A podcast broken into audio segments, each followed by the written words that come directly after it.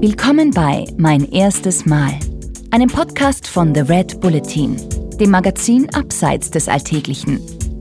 Was haben Athleten, Abenteurer, Filmikonen und Popstars gemeinsam? Sie alle haben einmal klein angefangen. In unserem Podcast sprechen Persönlichkeiten über ihre Anfänge, über erste Versuche, frühe Erkenntnisse und kleine Siege auf dem Weg zum großen Erfolg. Wie du deine eigenen Talente erkennst, wie du Hindernisse überwindest und wie du dich motivierst, neue Abenteuer zu wagen. Das alles erfährst du hier von außergewöhnlichen Menschen. Heute zu Gast bei Mein erstes Mal der Musiker Martin Grubinger. Im Gespräch mit Florian Obkircher. Natürlich weiß ich, dass es Leute gibt, die mich nicht mehr engagieren, weil sie meine Kolumnen nicht mögen oder weil, sie, weil ihnen das nicht taugt. Ich kriege auch Beschimpfungen. Ja, es gibt auch Leute, die mir E-Mails schreiben oder Briefe schreiben und sagen: Von Politik hast du keine Ahnung, bleib bei deinen Trommeln. Ja, passt auch. Ist zwar wenig Argument, aber passt auch. Das ist Martin Grubinger, Starschlagzeuger, Universitätsprofessor, Kolumnist bei der größten Zeitung Österreichs. Vor allem ist aber Martin eines, ein Brückenbauer. Er ist einer, der Fußballern zeigt, wie sie mit Rhythmik ihre Spieltechnik verbessern können. Er ist einer, der seinen Lesern zeigt, wie wichtig das Zusammenspiel, das Aufeinanderhören ist.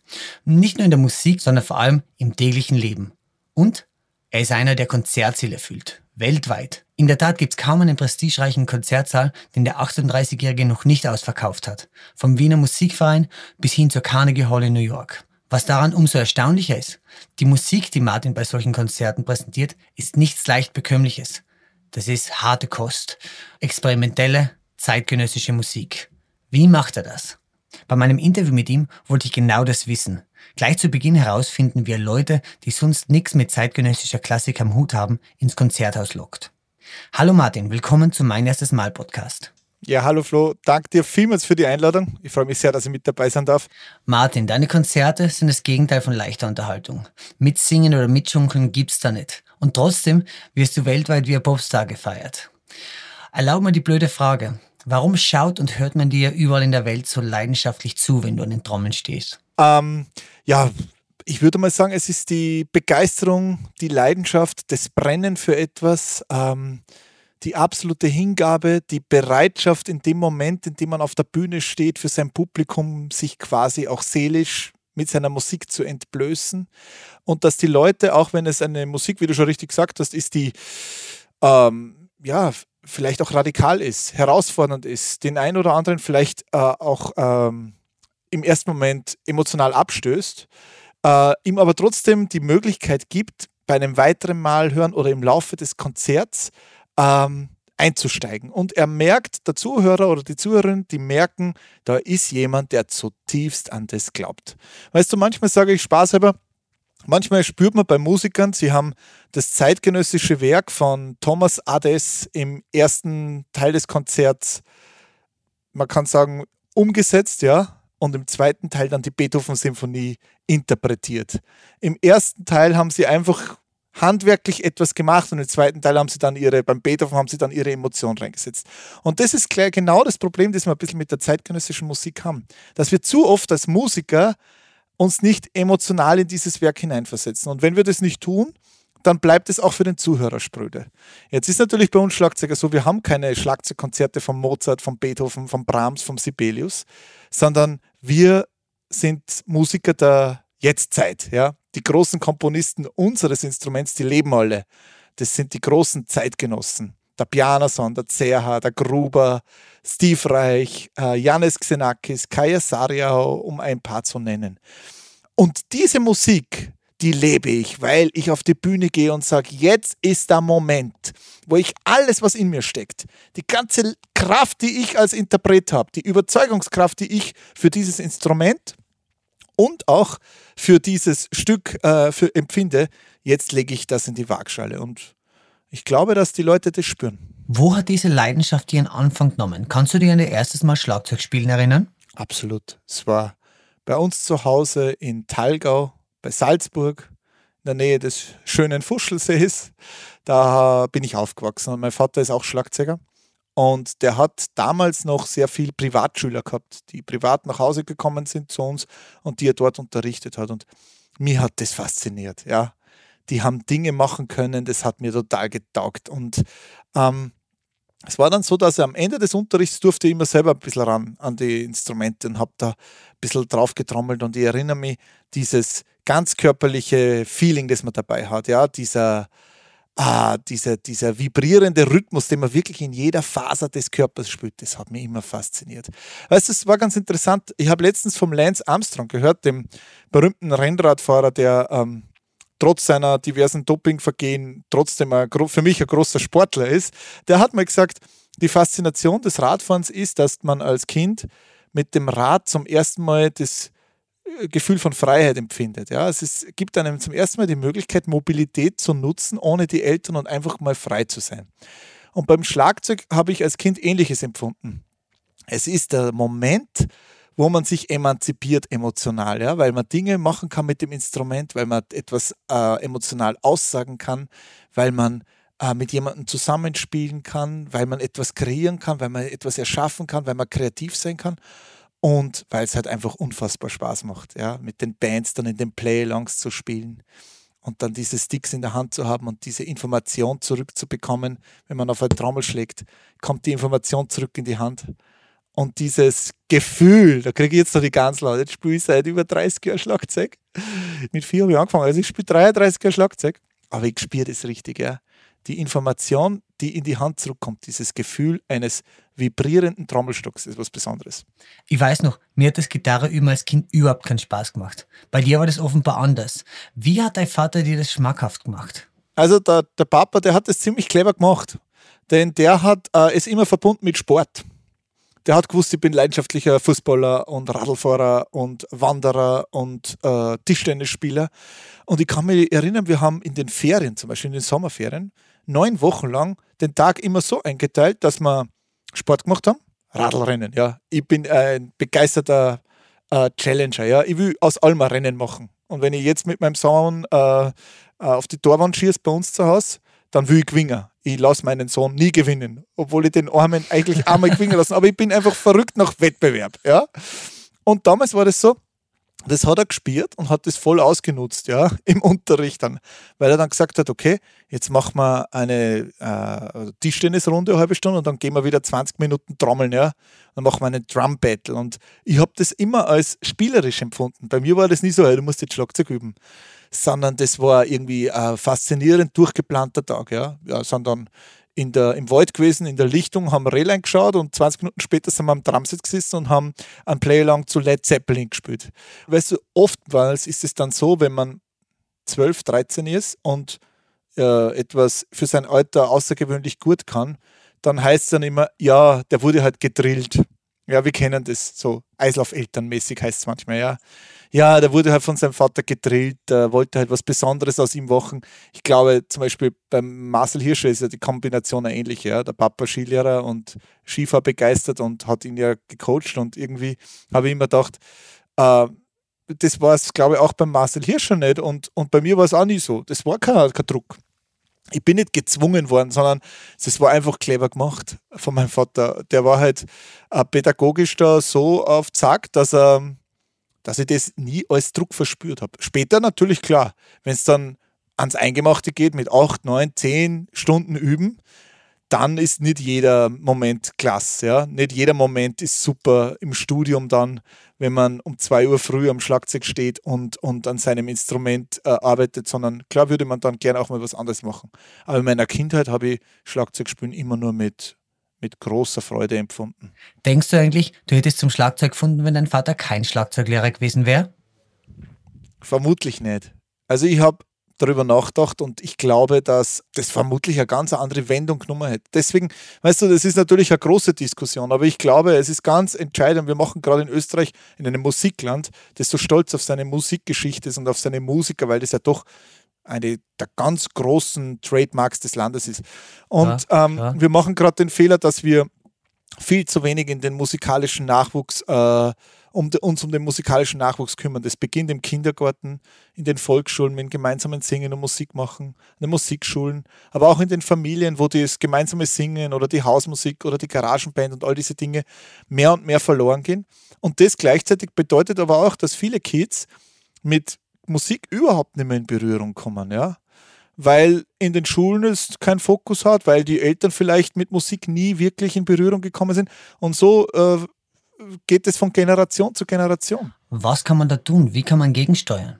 Ja, es gibt Politiker in Österreich, jetzt wäre politisch, die sagen, äh, unsere Schulen produzieren am Markt vorbei. Und weißt du, wenn ich sowas her, da kriege ich einen Zorn, weil das hat nichts mit Bildung zu tun. Bildung bedeutet für mich, dass wir die Leute neugierig machen, damit, dass wir die Leute befähigen, die Welt zu entdecken, rauszugehen und für sich rauszufinden, was sie inspiriert.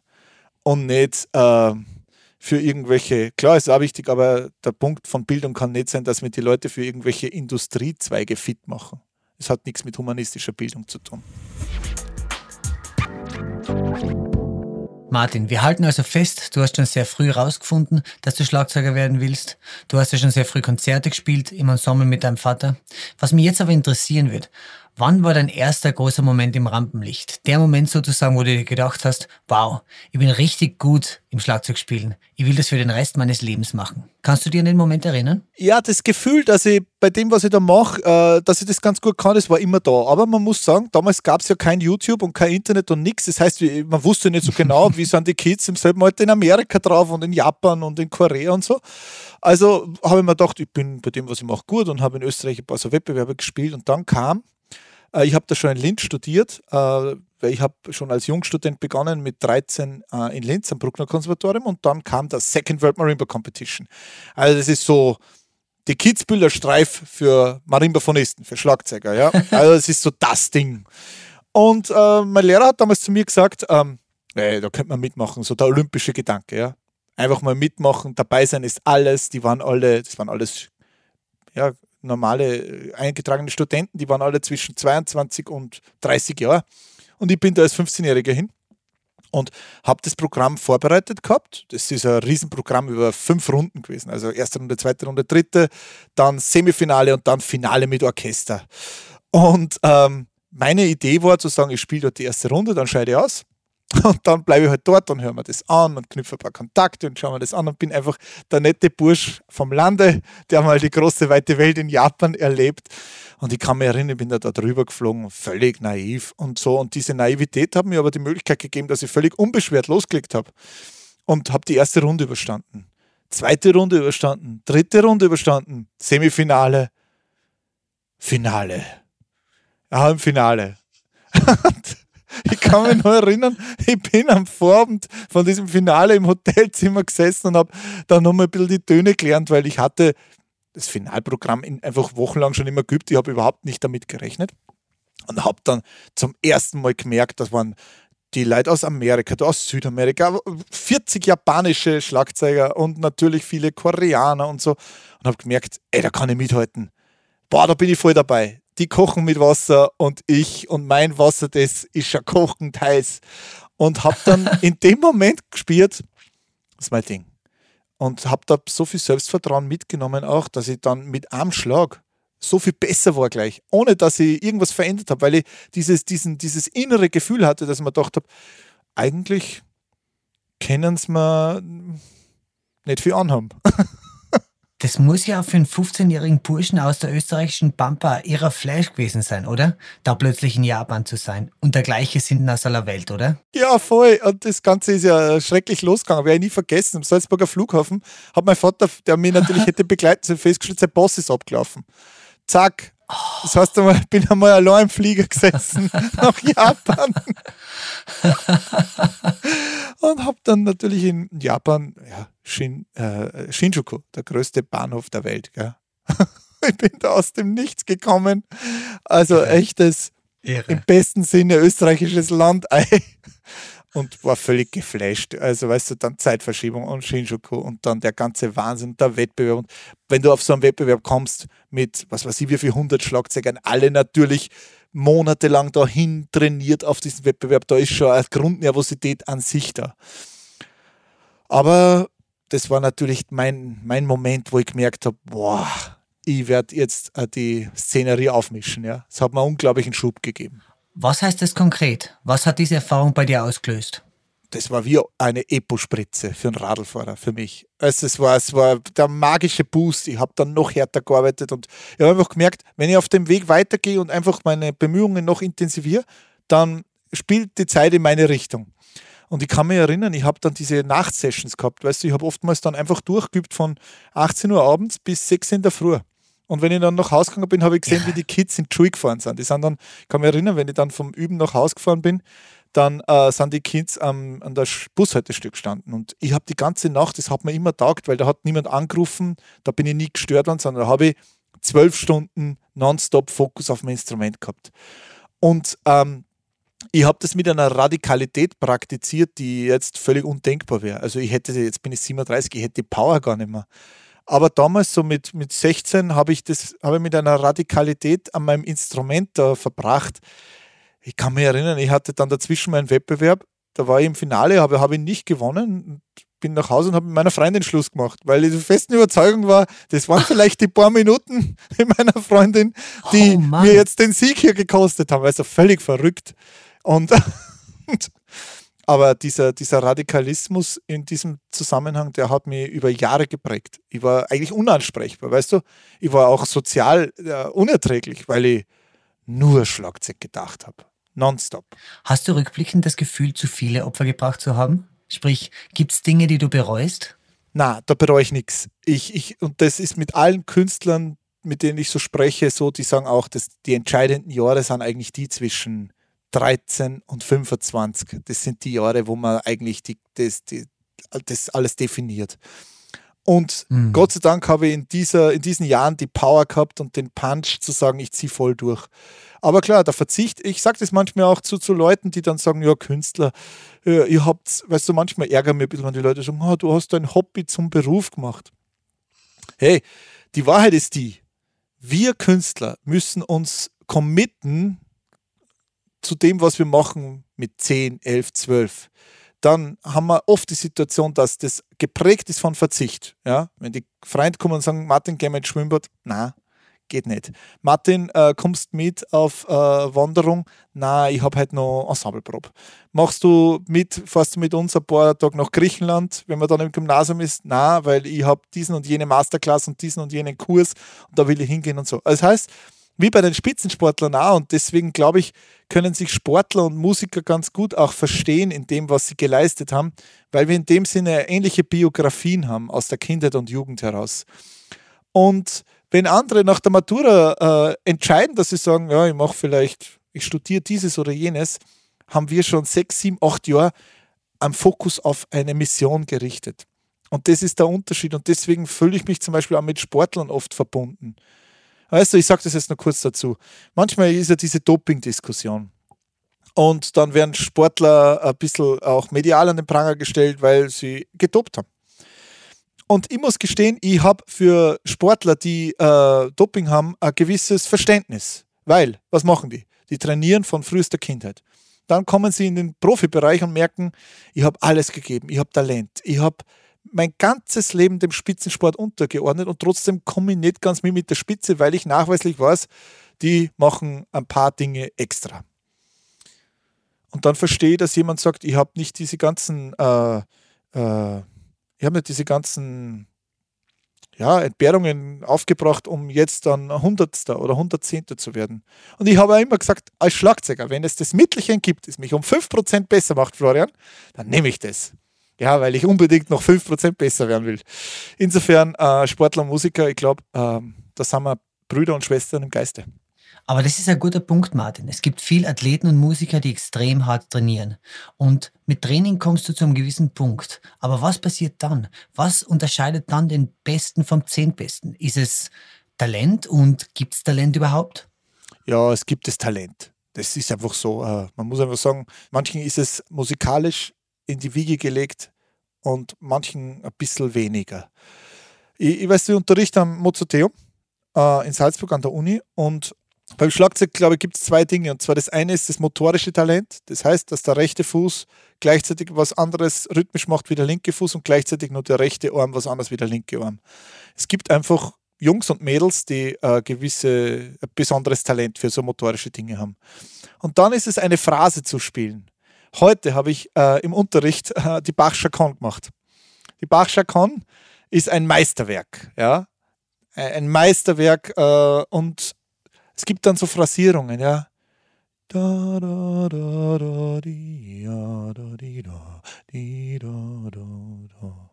Ja, und dann gibt es die anderen, die spielen bam, bam, bam, bam, babi, bam, bim, bam. Und andere spielen das so gesanglich, kantabel. Ja, vom F, E, D, C. Und dem musst du das nicht erklären. Der hat es in sich, dass er ja, ja, und es atmet sofort und du sagst dir, es ist total logisch und klar. Das ist Talent. Das macht vielleicht 30 Prozent aus und die anderen 70 Prozent ist Fighting Spirit. Kampfgeist, Fleiß, Punch. Ein Freund hat mir einmal gesagt, den Schlagzeug in einer Band erkennt man immer daran, dass er die größten Muckis hat. Sprich, das Schlagzeug ist von Natur aus ein sehr körperliches Instrument. Du aber setzt immer noch eins drauf. Du betreibst das Schlagzeugspielen quasi wie ein Extremathlet. Du trommelst unheimlich schnell, du spielst 40 Schläge pro Sekunde, du wirbelst die Stöcke, du drehst die beim Spielen und du bist besonders für deine Ausdauerkonzerte bekannt. Äh, die können zum Teil bis zu sieben Stunden dauern. Kannst du dir an deinen ersten Schlagzeugmarathon erinnern? Ja, 17. November 2006, Wiener Mozartjahr, 250 Jahre, Geburtstag von Mozart äh, im Wiener Musikverein. Das war mein erster Showdown. So haben wir das Projekt damals genannt. Sechs Schlagzeugkonzerte an einem Abend, davon drei Uraufführungen. Wenn Wahnsinn. ich das heute den Studenten erzähle, dann glauben Wahnsinn. die, ich, ich erzähle irgendwelche Märchen. Gott sei Dank gibt es äh, Ton- und Videoaufnahmen, sonst wird das keiner glauben. Ja, ja wüde Geschichte. Dieser Showdown hat damals ja angeblich vier Stunden gedauert. Das entspricht 600.000 Noten. Jede Note ist quasi ein Schlag oder eine Bewegung. Was mich fertig macht, wenn ich das höre, ist, dass du das alles auswendig spielst. Wie geht es? Gibt es da einen Trick dafür? Ein Trick. Ja, es ist so, mein Vater hat auch, weil wir vorher auch über ihn gesprochen haben, von Anfang an immer äh, Wert darauf gelegt, das alles auswendig zu spielen. Der hat einfach gesagt, du Martin, jetzt hast du dieses äh, kurze Lied am Xylophon gelernt, ah, das spielen wir gleich aus, wenn die Noten haben wir weg, ja, braucht man nicht. Probier's mal aus, wenn schau, geht eh schon, geht eh schon, geht eh schon. Und ähm, so ist bei mir der Wille entstanden, einfach alles auswendig zu spielen. Alles, was ich einstudiert habe, habe ich auswendig gespielt, weil dieser Notenständer davor, der ist irgendwie eine Barriere zwischen dem Interpreten und dem Publikum, ja. Und so hat das Publikum den direkten, ganz puren Solisten mit seinem Instrument vor sich, ohne diesen Notenständer dazwischen. Kann man das üben? Ja, bei, bei uns Schlagzeugen ist es so, wir, wir verinnerlichen eigentlich die Bewegung. Also es ist nicht so, dass wir sagen, okay, C, F, A, C, sondern wir sagen, das heißt, es ist diese Dreierbewegung vom tiefen C zum oberen C in einer, in einer Richtung, in einer Bewegung. Und ähm, diese Bewegung, die spielt man zuerst im Tempo 35 und dann am Metronom und dann geht man zwei Schritte weiter, Tempo 37, 39 und das ist so verinnerlicht, dass man eigentlich aus dem Unterbewusstsein heraus diese ganzen Bewegungen und diese ganzen Töne spielt. Also es ist dann mehr eigentlich ein, ein inszeniertes Handballett als ein bewusstes Spielen der Noten. Ist es eigentlich schwieriger, sich Bewegungen zu merken als Noten? Ja, schwieriger. Schwieriger, weil wenn du, weißt du, äh, ich habe eine gute Freundin, das ist die Yuja Wang. Ah, die Yuja ist eine der ganz großen Pianistinnen unserer Zeit und die, mit der habe ich letztens mal ganz lustig darüber diskutiert, weil sie hat dann gesagt, weißt du, äh, wenn ich im Klavierkonzert spiele, ja,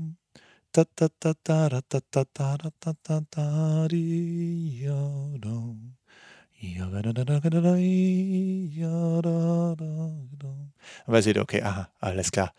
Das ist eine Melodie, die kann man sofort nachvollziehen. Beim Schlagzeugkonzert, wenn es geht, bum, tschak, duku, duku, dann sagt man, okay, ist nicht so ganz easy. Aber es ist dann halt etwas, was man in der Bewegung heraus ähm, so verinnerlicht, dass die Hände quasi, dass man sich beim Spielen zuschaut, ja, dass die Hände das quasi aus einer automatisierten Bewegung heraus machen und man so dann diese Dinge auswendig spielt. Aber klar, äh, beim Blackout wird es dann schwierig. Manche Stücke, die nennen wir The Never Come Back, weil man, wenn man einmal weg ist, nicht mehr zurückkommt. Aber ist ein guter Punkt, Martin. Was macht man als Auswendigspieler bei einem Blackout, wenn man eben nicht aufs Notenblatt blicken kann? Improvisieren. Ich habe es Gott sei Dank nicht so oft gehabt. Es kommt mal vor, weißt du, zeitgenössisches Schlagzeugkonzert mit Orchester, Blackout. Hm. nicht so super, weil dann werden alle nervös und so und der Dirigent hat keine Ahnung mehr und alle fragen sich, wo es eigentlich weitergeht. Aber, ähm, ja, das ist das Leben. Es passiert. Ich sage das auch immer den Studenten, weil manche haben dann oft Sorge vor Wettbewerben oder so, vor Prüfungen. Ja, was ist, wenn ich ein Blackout habe? Das ist das Leben. Das macht das Leben aus. Ja, wir sind menschliche Wesen. Wir, wir, wir leben, wir atmen, wir empfinden. Und deswegen, ja, der Messi ist ein großartiger Fußballer, aber er spielt auch nicht in jedem Spiel auf dem absoluten Messi-Niveau. Es kommt halt einmal davor, dass einen Elfmeter, wie wir es letztens gesehen haben, gegen Paris Saint-Germain verschießt. Und so passiert es halt uns Schlagzeugern auch. Wenn ich so überlege, die offensichtliche Gemeinsamkeit von Fußball und Schlagzeug ist ja, dass man beide spielt. Aber gibt es eigentlich etwas, das ein Fußballer von einem Schlagzeuger lernen kann? Also was wir ja, und ähm, wir sind da auch immer wieder mal in Gesprächen, aber haben es bis jetzt noch nicht sozusagen im Feld versucht. Was äh, mein Vater und ich entwickelt haben, ist so eine Art Training auf Basis von Rhythmus. Ja, also wir glauben, dass die Musik und der Rhythmus und das Schlagzeug äh, äh eine Fußballmannschaft im täglichen Training extrem vorwärts bringen könnte. Weil was passiert? Wir haben einen Spielzug. Äh, sagen wir, der Innenverteidiger löst den Spielzug aus, der spielt den auf dem ähm, rechten Außenstürmer. Gleichzeitig rückt das zentrale Mittelfeld nach. Der rechte Außenstürmer lässt den Ball nach innen prallen und das zentrale Mittelfeldspieler spielt dann den letzten Pass steil vertikal eine zum Stürmer. Und dann steht der Stürmer im Abseits. Und dann hört man sehr oft, ja, das Timing hat gefehlt. Ja. Das, das Timing der Spielrhythmus hat in dem Moment gefehlt und äh, dann ist der Bass halt nicht zum Stürmer gekommen, sondern ist ins Ausgekullert. Und ich glaube, dass wir in der Musik im Training noch viel stärker das verankern könnten bei den Fußballern, dass man auf verschiedenen Rhythmen trainiert. Im Walzer-Style, im Samba-Style, dass man sagt, okay, immer auf der 1 und auf der 3 wird der Bass ausgelöst. Ja? Oder auch individuell. Ein Fußballer der verschiedene Rhythmen spielen kann, ist natürlich dann auch in seiner Beidfüßigkeit stärker, ja, in seiner Koordination stärker. Er ist schneller, er reagiert fixer. Ähm, also ich glaube, dass man die Musik noch viel stärker ins Fußballtraining integrieren könnte und dass man Mannschaften maximal besser machen könnte, wenn man es natürlich äh, über einen längeren Zeitraum trainiert. Aber ja, vielleicht finde ich mal irgendwann, der Bock hat, das auszuprobieren. Das ist spannend. Gibt es einen wirklich musikalischen Fußballspieler? Ja, Ronaldinho, ich habe den gesehen. Ich habe den mal gesehen und zwar, das war, werde ich nie vergessen, Confed Cup in Deutschland 2005. Da sind die Brasilianer da gewesen und äh, am Ende, nach dem Finale, haben sie mit ihren Percussion-Instrumenten gespielt. Ja, der Ronaldinho hat dann das Tambourin in der Hand gehabt und ich sehe das und denke mir, ja, bist du Wahnsinn, wie der das Instrument lässig spielt und hat dazu tanzt. Und ich habe die Grooves gehört und es war voll professionell, es war richtig gut. Und wenn man sie dann bewegen sieht mit den Instrumenten, ja, und man sieht dann, wie der sozusagen im 1 zu 1 gegen einen Verteidiger die Tricks anwendet, um ihn auszuspielen, ist es dieselbe Bewegung. Und das ist das Faszinierende, wo ich, wo ich glaube, dass äh, Fußball und Rhythmus, Fußball und Musik, Fußball und äh, musikalische, rhythmische Bewegung eigentlich eins sind. Martin, so Typen wie ich sind ja schon mit einem Job etwas überfordert. Du hast dir vor zwei Jahren einen Nebenjob zugelegt. Als Kolumnist für die Kronenzeitung. Das bedeutet eine Million Leser. Jeden Sonntag. Interessanterweise schreibst du aber nicht über Musik, sondern über gesellschaftliche Themen. Über Dinge, die dich und äh, das ganze Land bewegen. Glaube ich, kann man fast so sagen, oder? Kannst du mir erzählen, was dich als Schlagzeuger an dieser Aufgabe gereizt hat? Und kannst du dich an deine erste Kolumne erinnern? Kann ich mich. Das war ein Plädoyer für das Leben am Land. Eine, ein Plädoyer für äh, mehr Respekt und mehr Aufmerksamkeit auf äh, die Notwendigkeiten, die wir, ich lebe auch in einem kleinen Dorf am Land, dringend bräuchten. Also was Infrastruktur betrifft, was Bildung betrifft, was die Grundversorgung betrifft, sei es äh, medizinische Versorgung und anderes. Also es war eine Kolumne, die damals, das war die erste, die ich sozusagen mh, verbunden habe mit einem Plädoyer für die Leute am Land, die ich unglaublich schätze. Das Landleben ist etwas, was, mit dem ich mich verbunden fühle und gleichzeitig auch, um sozusagen mehr Aufmerksamkeit auf die Sorgen und Nöte derer zu lenken, die am Land leben und eben ein ganz anderes Leben haben, wie zum Beispiel urbanes Publikum. Ja, wie ist losgegangen mit der Kolumne? Äh, ich bin äh, immer schon ein politischer Mensch gewesen. Das hat mich immer schon fasziniert und begeistert. Ich glaube, dass es das auch zusammengehört. Weißt du, wenn man Musik macht von einem Yanis Xenakis, der aus Griechenland hat flüchten müssen äh, vor dem damaligen politischen Regime in den 70er, äh, Ende der 60er, Anfang der 70er Jahre, der ins Exil nach Paris gegangen ist und seine Musik immer auch ähm, mit seinen gesellschaftspolitischen Erinnerungen verbunden hat, dann kann man dieses, kann man das nicht trennen. Oder ein Schostakowitsch, der unter Stalin gelitten hat, ein Stravinsky. Oder auch ein Mozart. Der Mozart hat ja auch mit dem Kaiser zu tun gehabt und war von den politischen Verhältnissen beeinflusst. Der Beethoven hat äh, zuerst Napoleon verehrt und ihn dann gehasst. Der Bruckner hat seine Sinfonien äh, äh, bayerischen Königen gewidmet und so weiter und so fort. Also Kunst und Politik haben sich immer gegenseitig beeinflusst, inspiriert, abgelehnt, aber es war immer ein, äh, ja, eine Verbindung da. Man kann das nicht äh, ab, abkapseln. Man kann, manche Künstler sagen, na, gesellschaftspolitische Dinge interessieren mich nicht, damit habe ich nichts zu tun. Das geht nicht. Ich kann Musik interp nicht interpretieren, wenn ich nicht den politisch-gesellschaftlich-historischen Background kenne. Ich kann nicht ab fünfte Beethoven interpretieren, weil ich nicht weiß, welchen Zugang der Beethoven in dem Zusammenhang zum Beispiel mit der französischen Revolution und anderen Dingen hatten. Wenn ich das einfach nur spiele, dann verstehe ich etwas nicht. Ja? Dann lasse ich etwas aus, was aber wichtig ist. Und bei der Kronenzeitung war es dann so, ich bin äh, vom Chefredakteur der Krone Salzburg, vom Klaus Bandi, äh, kontaktiert und hat, gesagt, äh, hat mich gefragt, ob wir uns treffen wollen. Dann sind wir im Fidelen Affen ist ein Künstlerbeisel in Salzburg, hinterm Mozarteum. Recht cooles Beisel. Und sind wir, haben wir uns da getroffen und haben eine harte Diskussion gehabt. Ja, haben wir richtig äh, massiv und hart diskutiert. Aber es hat ihm Spaß gemacht und er hat gesagt, ja, und wieso schreibst du das nicht eigentlich bei mir in der Zeitung, was, was du eigentlich mir jetzt da gesagt hast, was sich da so aufregt, was sich so umtreibt, was dich so umspielt, auch gesellschaftlich. Und ich habe mir dann gedacht, na, das kann ich irgendwie nicht, ich bin ja kein, kein, kein Publizist.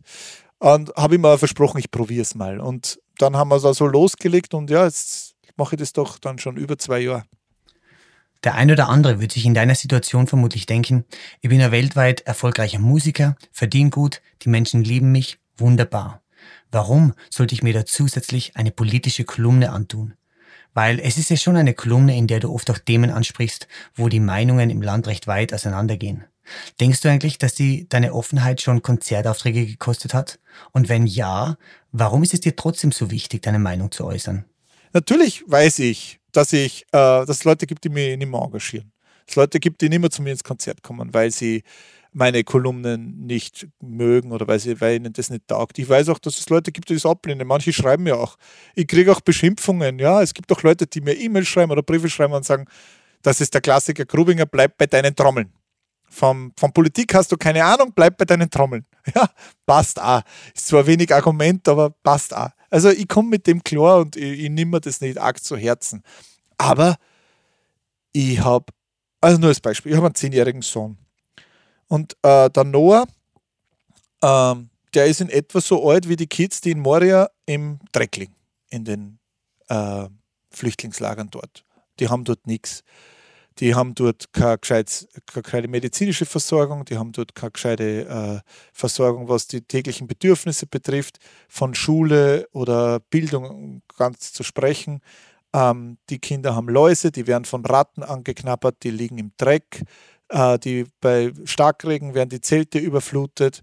Und ich denke mir immer eins: Was wäre, wenn das der Noah wäre, mein Sohn?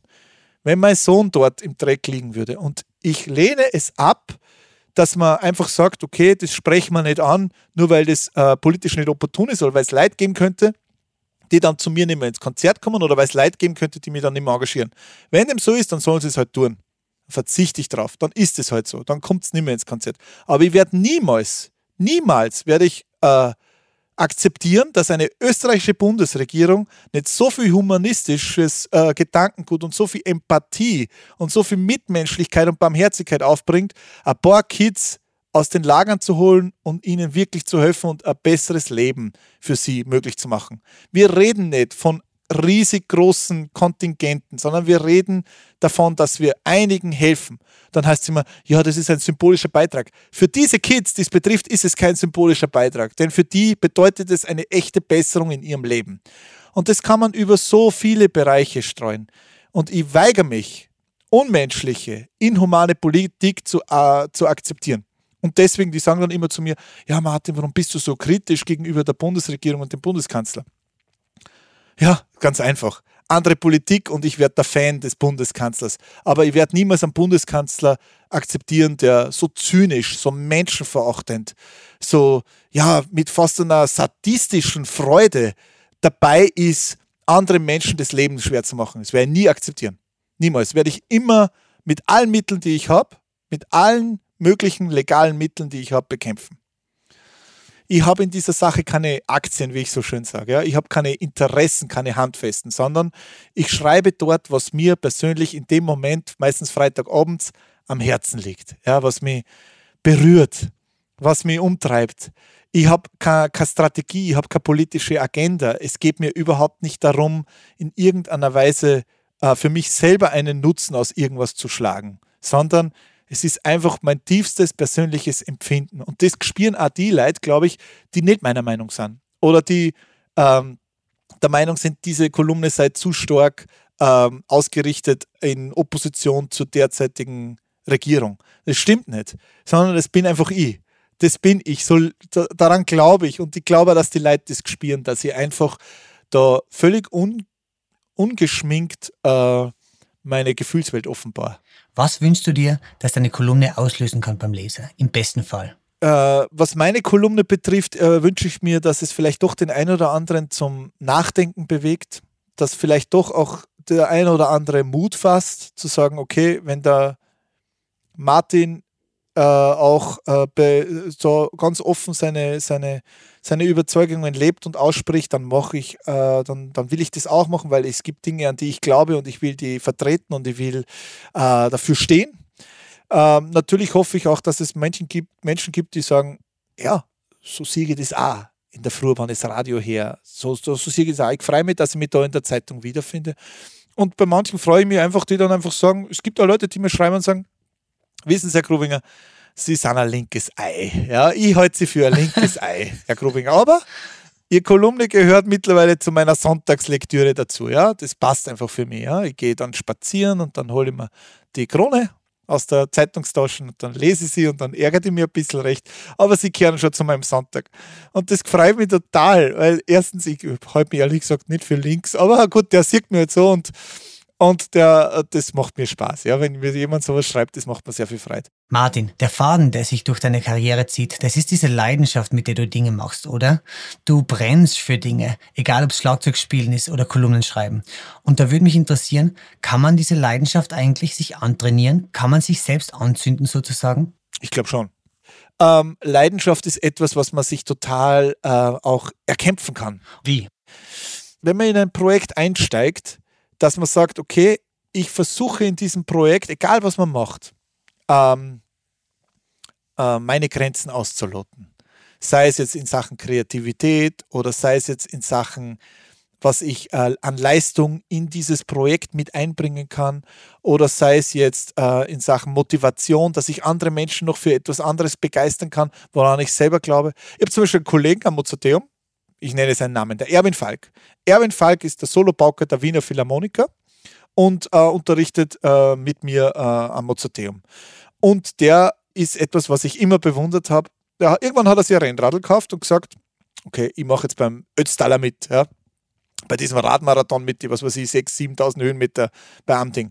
Und dann hat er trainiert und dann hat er reingehauen. Und das hat er mit einer derartigen Leidenschaft und Hingabe gemacht, dass ich selber gesagt habe, ja, das will ich auch machen. Er hat mir also angefixt, er hat ich, hat mich angezündet mit seiner Begeisterung. Und ähm, wenn er unterrichtet, hat er dieselbe Leidenschaft. Da merke da sehe ich den, den radelnden Philharmoniker, der dann auch jetzt unterrichtet und da dieselbe Leidenschaft hat. Und ich glaube, dass man sich für etwas immer auch, für was man sich aussucht, auf was begeistern kann. Es so, es so lebt, dass man das Maximum aus seiner Idee, aus seinem Projekt herausholt. Ja? Dass man also diese Leidenschaft äh, auslebt, um es in alle verschiedenen Ebenen ähm, äh, ausleben zu können.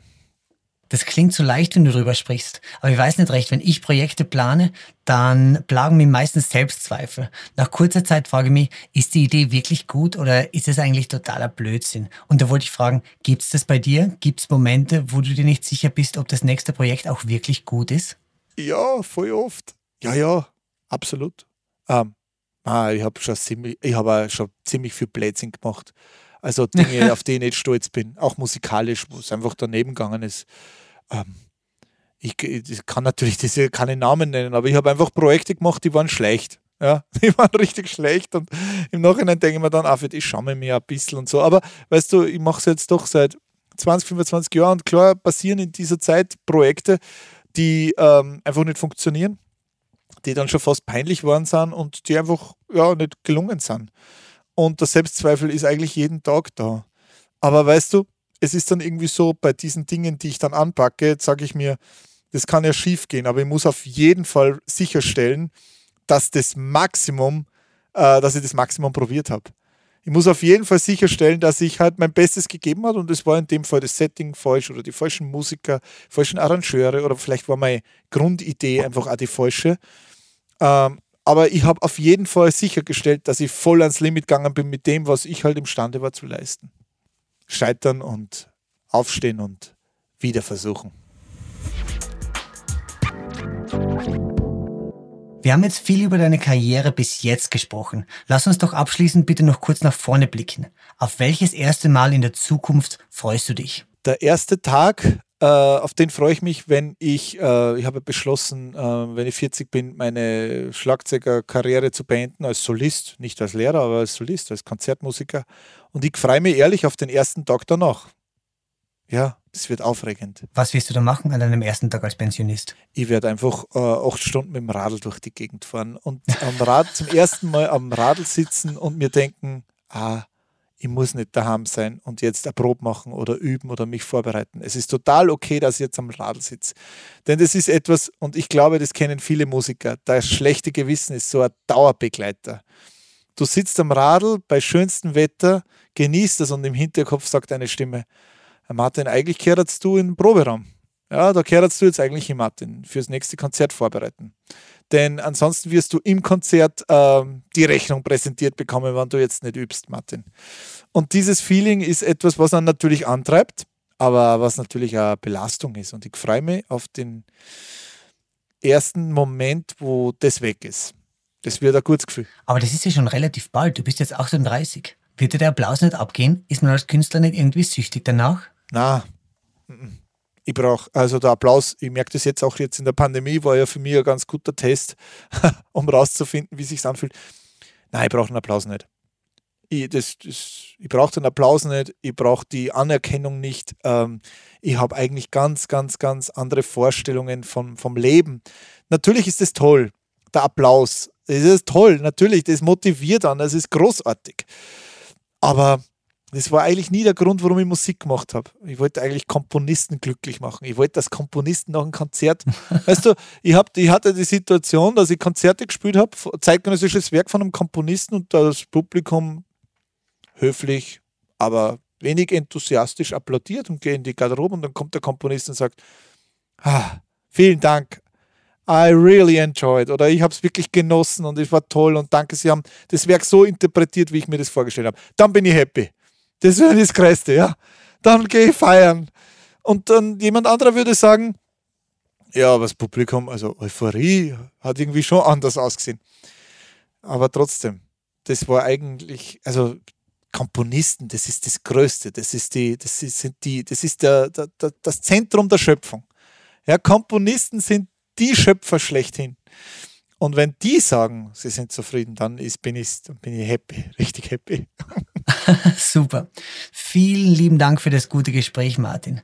Und äh, alles Gute für deine nächsten Konzerte und Kolumnen, natürlich. Danke, Florian, für die Einladung. Danke vielmals. Das war mein erstes Mal mit Martin Grubinger. Mehr davon findest du überall, wo es Podcasts gibt. Auf www.redbulletin.com und natürlich in unserem Magazin hat dir unser Podcast gefallen? Dann freuen wir uns über deine Bewertung. Und noch mehr, wenn du uns weiterempfiehlst.